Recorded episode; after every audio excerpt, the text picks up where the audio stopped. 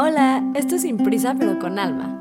Un abrazo al corazón para ayudarte a expandir tu conciencia y enamorarte cada día más de ti y de tu vida. Yo soy Ali Begun, un metro y medio con mil lunares que como tú estoy llena de curiosidad, emociones y ganas de evolucionar. Gracias por permitirme compartir mis pensamientos contigo. Hola, y qué emoción tenerte aquí de regreso. Si es tu primera vez, bienvenido, bienvenida, bienvenida. Estoy muy emocionada porque es el penúltimo capítulo de esta temporada. Porque ya creo que me hace falta tomarme una pausita y repensar de qué quiero hablar. Pero el capítulo de hoy voy a hablar de algo súper personal y me voy a dejar ir cual gordo en tobogán porque ha sido lo que más he trabajado estos últimos seis meses, que ha sido trabajar en permitirme redefinir lo que yo creo que amor es y me encantaría compartirlo contigo porque va mucho más allá del amor a pareja. Sí me voy a enfocar mucho al amor de relación, pero he entendido muchas cosas de lo que el amor en realidad es, que creo que crecí con una idea muy equivocada de, de lo que es amor por las películas que vi, por los libros que leí, por las novelas que me encantaban por las parejas que tenía a mi alrededor, por el tipo de relaciones que veía en la gente y ha sido algo que me he cuestionado mucho estos seis meses. Me he metido mucho con el amor, el propio también se me ha puesto mucho en juego y me emociona mucho contarte todo lo que he aprendido. Entonces me voy a dejar ir como Gordon Tobogán a ver cómo sale. La verdad no tengo mucho guion, solo me voy a dejar ir. Y antes de empezar te quiero leer un cachito de mi libro, que este no creo que salga, entonces si lo estás oyendo, primera y última. y dice, tal vez esta es la temporada en la que descubres que sí sabes estar ahí para ti, que los límites sí se logran poner, que habita la magia de la vida en tu ser. Tal vez en este capítulo es en el cual el amor propio te empieza a hacer sentido donde te enamoras de lo que realmente significa estar contigo. Tal vez es aquí donde decides que es tu momento de escribir tu propia historia, con la tinta que explota de tu alma y que te enamora de cada palabra de la vida. ¡Qué emoción! bueno, ahora sí vamos a empezar. Les digo que no tengo como mucho mapita por dónde voy a ir, pero sí quiero empezar diciendo que vamos a hablar como de diferentes conceptos. El primer concepto de que quiero hablar es que para mí entendí en estos meses que no hay nada más en esta vida, o mínimo en la mía, y como yo decido conscientemente vivir mi vida, más que el amor. No hay más. Nada se soluciona más que con amor, nada pasa más que con amor. Lo único que realmente importa y lo único que realmente yo soy es amor. Todo lo demás que llega a mi vida o sea, estos pensamientos negativos o el criticar a la gente, etcétera, es mi ego, pero al final es un como bloqueo de lo que soy en realidad, que es amor, y creo que todo mundo es amor. El problema es que hemos dejado de aprender a amar de la manera correcta y hemos aprendido a amar de manera muy condicional. Y me cuestioné y hasta lo platiqué con mis papás y les decía, es que creo que hasta condiciono el amor con ustedes de cierta forma. Si me dan estoy acostumbrada a esto, como que un amor que tiene que ser recíproco todo el tiempo. Y tomé una decisión consciente de dejar de buscar que el amor en mi vida sea recíproco. Yo voy a amar a quien yo quiero amar porque amar a mí me da todo el placer del universo, porque a mí me hace sentir mágica sin esperar nada a cambio de absolutamente nadie. Y eso no solamente aplica como a a personas, sino también a mis proyectos. Entonces yo hago algo, lo hago desde el amor, sin importar cuál sea el resultado. Y creo que de esto habla el primer capítulo. Pero si algo me ha cambiado la vida es hacer todo lo que está enfrente de mí con todo el amor del universo, sabiendo que le puse todo el cariño, sabiendo que lo hice desde un lugar de bondad, de querer ayudar, de querer ayudar a los demás o ayudarme a mí o ayudar al planeta. Y no me importa si a mis proyectos les va bien o mal, lo que me importa es que yo estoy haciéndolo desde un lugar genuino. Y no voy a decir que todo lo que he hecho o creado desde ese lugar le ha ido increíble en cuanto a como cosas de plano físico se refiere, de que no me volví millonaria por todas estas ideas, pero al final sí me voy a dormir todos los días con un corazón lleno de gratitud y emocionada por todas las puertas que se me pueden abrir en el universo. Entonces mi primer concepto y mi primera recomendación que te quiero dar es aprender, porque es una práctica, a empezar a hacer las cosas desde el amor. Y, y ojo, el amor no está peleado con, con querer cobrar, el amor no está peleado con poner límites, el amor no está peleado con la disciplina, simplemente es desde qué lugar de tu corazón estás haciendo las cosas. Entonces cuando en mi vida aparece una nueva persona, una persona vieja o alguien que regresa a mi vida que me lastimó, etc. O cuando quiero sacar un proyecto, yo sí me siento, respiro y antes que nada para mí la puerta más directa hacia el amor es la gratitud. Empiezo agradeciendo que la vida me está abriendo una puerta, no entiendo para dónde es, pero empiezo desde ahí, desde agradecer esta puerta. Y desde ahí empiezo a hacer todas las cosas con amor y lo que sucede del otro lado, si el amor es recíproco de la otra persona, si la otra persona decide insultar lo que hago, etcétera, no me importa porque yo me siento tan bien y tan profunda y tan conectada conmigo, con mi magia y con el universo, que no pasa nada que pase allá afuera, ni si alguien se aprovecha de mí, yo sé que yo lo hice desde un corazón bueno y claro que aprendo y claro que, que empiezo a poner límites y a cambiar diferentes tipos de visión, pero esto me ha ayudado mucho. Y para acabar este concepto, nada más te quiero dejar entre paréntesis que escuché en otro podcast que me encantó, que es una, una vieja que se llama Queen Harvey y ella decía que, que todo en la vida, o sea, que tú creas tu realidad, ¿no? Que creo que en esto estamos todos de acuerdo, que uno crea su realidad. Entonces, si tú crees tu realidad, ¿por qué no creer en la magia? ¿No? Y entonces, parte de creer en esta magia y de creer en el amor absoluto es que yo decido conscientemente, decidir constantemente que todo lo que va a pasar en mi vida es de amor. Por ende, y también he hablado de esto en otro podcast, yo siempre creo que en la vida tienes dos opciones. Yo creo que nunca le puedes ganar a las preocupaciones. Preocuparte no va a hacer que las cosas dejen de pasar como van a pasar, ¿no? A veces pensamos que el preocuparnos es evitar el futuro. Y preocuparnos pues nada más te altera el presente.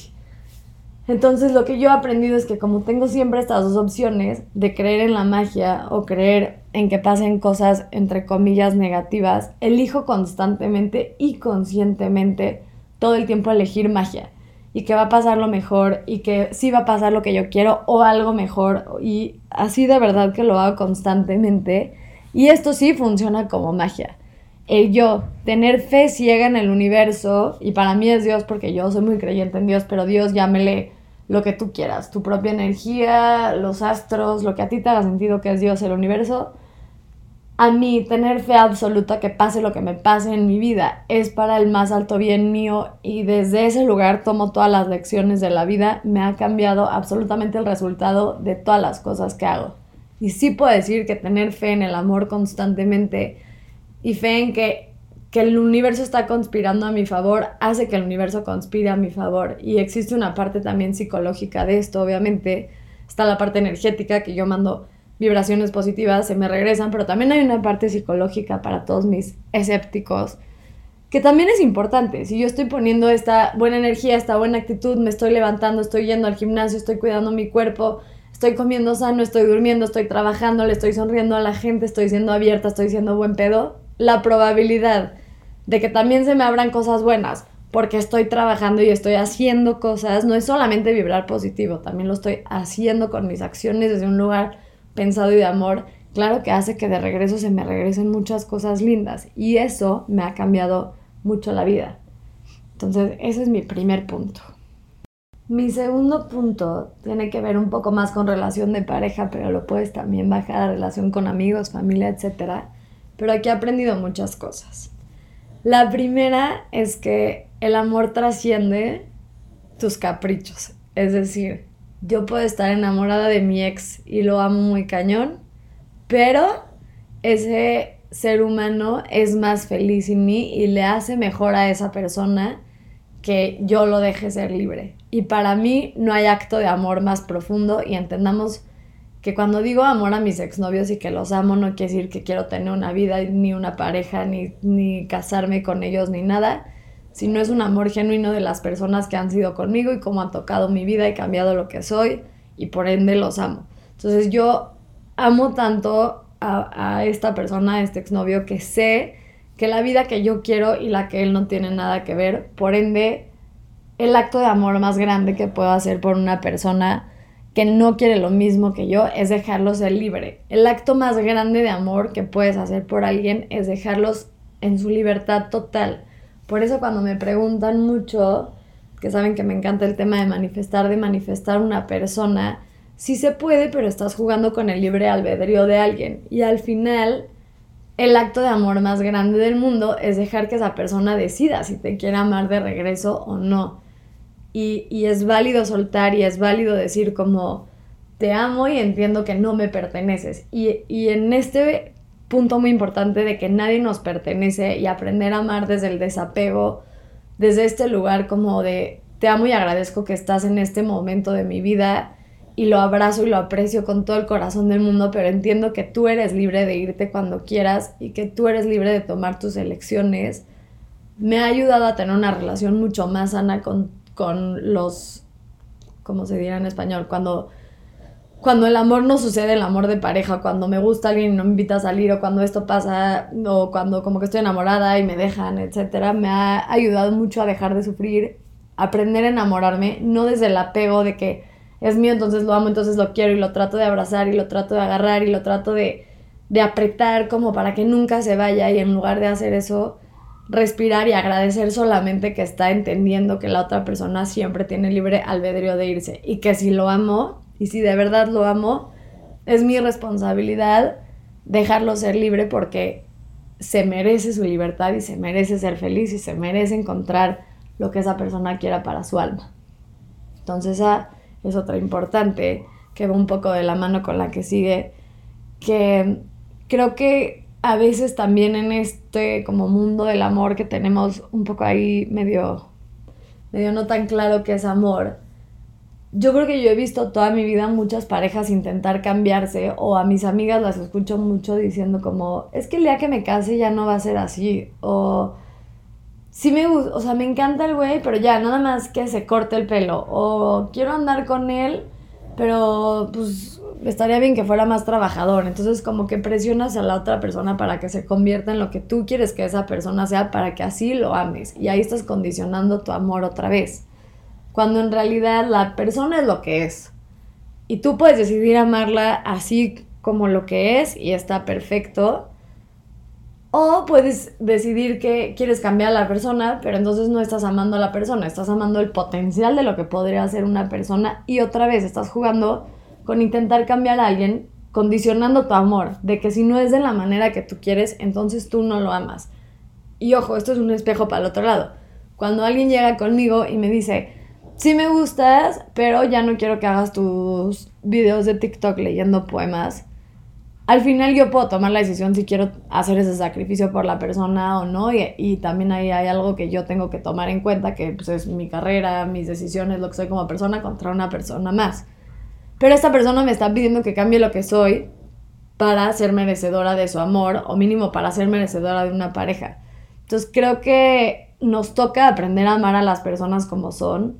100% se vale comunicar lo que quieres, lo que necesitas de una relación. Se vale decir, oye, entiendo que eres súper impuntual, pero para mí que me digas paso a las 8 y pasas a las 9 y cuarto me vuelve loca. Y eso claro que sí, pero intentar cambiar a la persona y decirle, como es que si no llegas puntual, pues ya no quiero estar contigo, pues estás amenazando con algo muy fuerte, que es tu amor. ¿No? Que además creo que que enamorarte no es una decisión, pero amar creo que es una decisión constante de todos los días hacia todas las personas que están ahí, ¿no? Como que enamorarte luego pues llega un poco de sorpresa. Pero amar, amar conscientemente y amar todo el tiempo y amar desde un lugar íntimo y precioso, creo que es una decisión de todos los días, porque ahí es donde realmente es amas, ¿no? No amas, es muy fácil amar a alguien en los primeros tres meses que apenas te andas conociendo, pero cuando ya pasa la etapa de enamoramiento y dejas de producir endorfinas y ahora sí ya te toca hacer la chamba, chamba de amar a alguien, entonces es cuando se pone difícil la cosa y tienes que tomar la decisión constante de que sí quieres amar a la persona. Y con esto viene otro punto que para mí es importante también mencionar, que me ha cambiado mucho en mis relaciones y con mis amigas y con mi familia y de pareja mucho más, esta la aprendí hace un par de años, es que nunca soy yo contra mi pareja. El amor para mí no me puede poner a mí en contra de alguien. El amor es mucho más que eso, el amor trasciende mis desacuerdos con una persona. Siempre es yo y mi pareja o yo y mi amiga contra el problema. Entonces, por ejemplo, yo sé que me escriben mucho de los cuernos, ¿no? Que les ponen mucho el cuerno. Para mí, el cuerno, como yo veo la vida, es una decisión, es algo de pareja, ¿no? O sea, como que hay dos personas por las que sucedió esta situación. Entonces tú puedes elegir pelearte con tu pareja y echarle culpa, culpa, culpa, culpa y eres tú contra tu pareja o decidir, ok, somos tú y yo contra que sucedió este cuerno que a mí me lastimó y a ti también, porque quien pone el cuerno también sale lastimado de esa situación. ¿Cómo vamos a luchar tú y yo juntos contra esta pareja? No es como yo te voy a hacer sentir mal de que me pusiste el cuerno, es como tú y yo vamos a lograr sobrepasar este obstáculo que tenemos enfrente.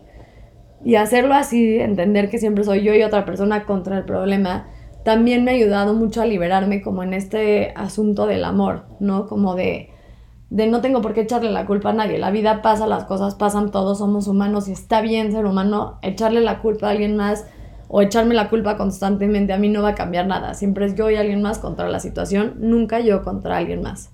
Y ahí voy por mi punto 17, ya no sé ni en qué voy. Aquí voy a hablar un poco más de un tema banal, chance no tan volado, pero algo que también he aprendido es que somos muy buenos exigiendo que el otro haga, deshaga y se deje ir cuando nosotros no lo hacemos. ¿A qué me refiero? A que me he canchado a mí y a muchas amigas en este lugar como de quiero que él me hable, que él me escriba, que él me busque yo no demuestro que estoy enamorada porque entonces se ve espantar, pero entonces la otra persona piensa lo mismo, entonces yo tampoco me demuestro como me gusta la otra persona.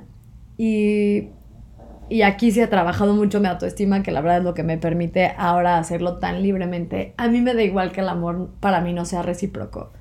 Entonces lo que yo tengo que hacer es hacer que las cosas sucedan cuando me gusta alguien, por ejemplo. Me gusta alguien y yo lo que me toca a mí hacer es demostrar que me gusta la persona y dejar de jugar estos juegos de ego, como de, es que si no me escribe yo no le escribo, obviamente entendiendo que existen de repente, si tú pones mucho esfuerzo y la otra persona nada, pues ya está raro, pero si, si está bien ser vulnerable y tú poner el primer esfuerzo grande y lanzarlo hacia, hacia el universo y ver qué pasa, entendiendo que no pasa nada si te rechazan o si no le gustas a alguien de regreso. Como que yo antes me tomaba muy personal que yo no le gustara a alguien, ¿no? Como si hubiera algo malo conmigo y había escuchado 20 veces que no es personal, pero mientras más voy creciendo y más conozco a hombres, porque pues soy heterosexual, increíbles que, que digo, wow, este ser humano y justo hace poco salí con un güey que sólido 10, o sea, no tenía nada malo, no puedo decir nada, pero nada más a mí no me movió nada. Y decía como, sí, no tiene nada que ver con él, o sea, él es un gran ser humano, él no tiene nada de malo, tiene que ver con que no me gusta, con que yo tengo mis preferencias, con que a mí me gustan altos y flacos y pues este güey estaba mamado, o sea, como que creo que, que el, el que te des cuenta que no hay nada malo contigo si alguien te rechaza, te ayuda también mucho a ir por lo que quieres. Entonces no estoy diciendo que yo cada vez que me gusta un güey voy y, les gusto de regreso, pero a mí no me da miedo poner mi corazón ahí enfrente porque no pasa nada. Porque que alguien no quiera andar conmigo no, no quita ni suma mi valor. Y el jugar juegos de pretender que el otro no me gusta porque no quiero salir lastimado y el otro igual y está pretendiendo el mismo juego que yo, pues al final qué hueva vivir en un mundo donde no nos dejamos ser humanos y expresar. O sea, tampoco es como que si alguien te rechaza es el fin del mundo. Entonces, como que mi otro punto es como si quieres que algo suceda, ayuda a que esa cosa suceda. Deja de esperar el mensaje de la persona que quieres que te invite a salir. Invita tú, manda tú el primer mensaje y ya si ves si es recíproco y el esfuerzo es mutuo, venga, vas, date. Si sientes que estás poniendo todo y la persona nada, pues cuestionate si eso es lo que tú quieres o lo que tú consideras amor y si sí lo es, súper válido.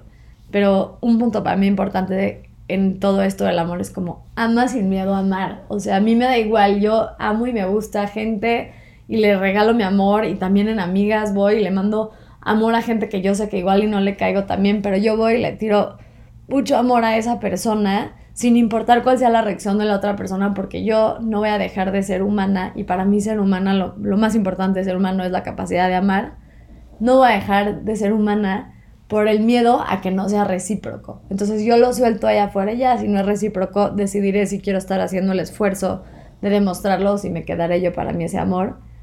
Pero no dejo que me frene mi miedo ni mi inseguridad de dar amor y, y, ojalá y se me regrese. Y aquí sí puedo decir, obviamente en pareja cambia un poco, pero en la gente, o sea, yo creo que yo le doy tanto amor a la gente en general que cruza mi camino que sí puedo decir con toda la seguridad del mundo que me siento una persona increíblemente amada y correspondida y no creo que es porque yo sea una persona increíble y mágica, sino es porque como yo doy amor, generalmente lo recibo muy fácil de regreso. Y y te invito a que des amor sin miedo a amar, como que de repente nos gana este miedo a amar porque amar te pone en un lugar muy vulnerable, pero cuando generas una construcción tan fuerte adentro de ti de lo que es amar y, cuando realmente entiendes que amas al otro porque se siente bien por ti y no por la reacción del otro, amar se vuelve muy fácil y ser vulnerable y dar tanto amor se vuelve mucho más fácil porque no lo estás haciendo por la otra persona ni para que te amen de regreso, lo estás haciendo porque a ti te gusta y se siente bien. Y vamos con otro punto. y mi último punto, que de hecho tengo muchísimos más de lo que, de lo que pensé, pero pues me explayé un poco más. Si les interesó este tema y les gustaría saber más, escríbanme y hacemos un capitulito ahí extra para platicar más de qué es el amor. Pero la última que quiero dejar hoy, que para mí ha sido la más fuerte de trabajar, muy cañón, eh, ha sido que abrirte a, la felicidad de tener pareja, de, de, enamorarte, también es abrirte a la posibilidad de pérdida. Y entonces el entender, otra vez regresando un poco a lo que decía al principio, que yo te voy a amar con todo mi corazón, entendiendo que el día de mañana es probable que no estés en mi vida, es probable que las cosas no funcionen. El entrar así a una relación sin el es que tiene que funcionar, es que tiene que ser para siempre, es que si ya decidí hoy que quiero estar contigo, ya nunca más te puedo dejar de amar y entender el como hoy nos amamos y hoy nos funciona y hoy esto es amor, pero el día de mañana yo no sé y te dejo ser libre el día que no quieras estar conmigo y entender que el amor siempre absolutamente va a venir con una pérdida porque por más y que sea para toda la vida, pues no todas las vidas terminan el mismo día. Entonces, por más de que yo no voy, por ejemplo, con mis papás, ¿no? Yo no voy a limitarle el amor a mis papás y los amo incondicionalmente. Creo que sí tengo una suerte enorme de tener a los papás que tengo. Yo no voy a limitarles mi amor sabiendo que ellos se van a morir antes que yo, entonces como se va a acabar ese amor en algún momento, los limito. Que a veces hacemos eso con las parejas. A mí me preguntan mucho, yo adoro a mis exnovios, pero rara vez estoy, he tenido un exnovio con el que alguna vez pensé que me podría casar, como que generalmente he tenido novios con los que sé que no me voy a casar, pero la paso increíble. Y me pregunta mucho la gente de que por qué tengo ese tipo de relaciones. Y para mí es justo eso, o sea, el amor trasciende los límites de tiempo. Para mí el amor trasciende el, el me tengo que casar contigo si no, no es amor. Nos amamos hoy porque hoy nos funcionamos, porque hoy nos hacemos mejores humanos. Obviamente existe la posibilidad de de tener una vida juntos, pero entendiendo que no me perteneces y que el día de mañana yo no sé hacia dónde se vaya cada vida y estar bien con eso, ¿no? Estar bien con la idea de que el arriesgarte a amar también es arriesgarte a perder esa relación. Nunca el amor, ¿no? El amor para mí es algo que no se quita. Con la persona que se vaya de tu vida, no le quitas el amor. Em, como que por más de que alguien se vaya y me lastime, el opuesto de amor es la indiferencia, no el odio. El odio es una forma trastornada del amor.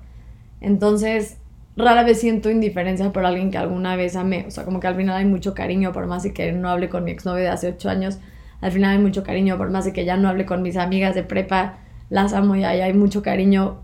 O sea, como que la, la indiferencia es el opuesto de amor. Entonces, como que para mí rara vez se termina el amor, pero el aceptar que se va a terminar la relación como la conoces hoy, el aceptar que se va a pasar la etapa de enamoramiento y se viene lo complicado, el aceptar que el amor también viene con pérdidas de cosas un poco más banales, me ha ayudado mucho a dejarme ir cual gordo en tobogán amando a la gente que me toca amar en esta vida, porque repito, y de verdad, de verdad que si algo te puedo dejar en este capítulo que sea esto, amar es un acto que haces por ti, no por la otra persona.